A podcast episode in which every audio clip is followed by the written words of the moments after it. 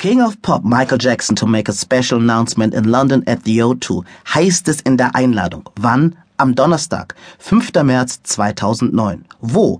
The O2 Grand Concourse Peninsula Square, London SE10 ODX. Die Fotografen hätten sich um 13 Uhr einzufinden, die restlichen Medien um 14 Uhr. Mit dem Announcement geht es pünktlich um 16 Uhr los. Zu Hunderten erscheinen die Vertreter der Weltmedien. Die großen News waren ja schon am Morgen in der Boulevardpresse nachzulesen. Michael Jackson will endlich wieder Konzerte geben. Ab dem 8. Juli sollen es zehn Auftritte werden, hier in der O2-Halle.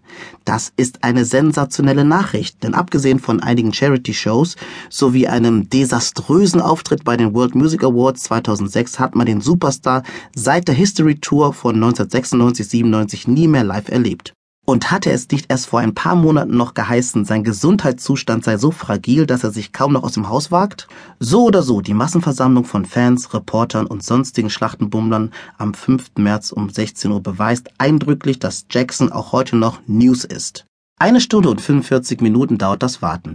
Endlich Bewegung auf der Bühne. Ready for this? You have waited long enough. Heb Big Brother Moderator Dermot O'Leary an.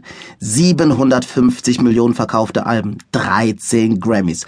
London heißt ihn willkommen, den King of Pop, Mr. Michael Jackson. Auf der Videowand sehen wir, wie ein Minibus vor dem O2 Center anhält wie der King of Pop an einem Spalier von breiten Security-Protzen auf den Eingang zuschreitet. Ein bisschen gebückt wirkt er.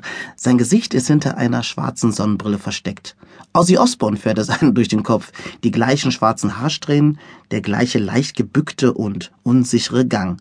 Die Fans heulen auf wie ein Jumbojet kurz vor dem Start und blitzen mit Fotoapparaten und Handys Richtung Videowand. Ehe Jackson tatsächlich die Bühne betritt, kredenzt die Videowand eine Sequenz von Video-Highlights aus seiner ganzen Karriere. Das Fangeschrei wird noch ein paar Dezibel lauter. Und dann steht er endlich da, flüstert O'Leary etwas ins Ohr und wird von diesem Mann hinter das Mikro mit dem roten Schild gewiesen. King of Pop, Michael Jackson.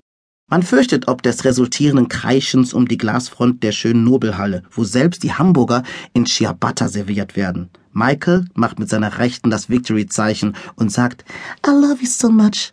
I love you so much. Jackson guckt kurz auf seine Schuhe, zupft am Ärmel, lehnt sich vor. Thank you all. Guckt in die Runde, räuspert sich, rückt das Mikrofon zurecht, sticht mit dem Zeigefinger in die Luft und sagt, This is it.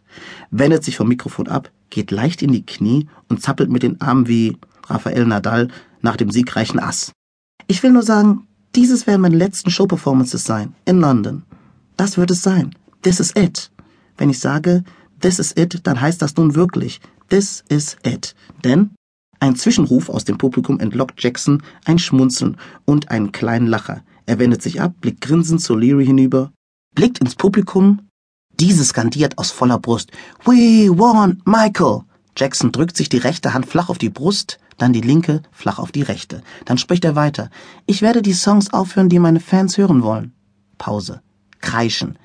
This is it. Ich meine, this is really it. Das ist der endgültige Schlusspunkt. Okay? Ich werde euch also im Juli sehen und Pause. Kreischen, Zurufe. Jackson grinst, hebt die Hand zum Gruß. I love you. I really do. Das müsst ihr wissen. I love you so much, really, from the bottom of my heart. Diesmal die linke flach auf die Brust. This is it. See you in July.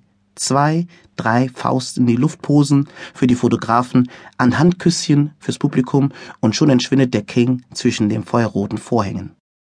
Für einen 50-Jährigen, der vor kurzem noch zu schwach war zum Gehen, macht er einen erstaunlich robusten und jugendlichen Eindruck. Die Stimme war richtiggehend kräftig gewesen, vital. Nicht wiederzuerkennen vom heliumleichten Flöten, mit welchem er einst die Fragen von Martin Bashir beantwortete. Bald erfinden die versammelten Medienvertreter ein Gerücht. War das wirklich Michael Jackson? Fragen sie hinter vorgehaltener Hand. War das nicht ein Double?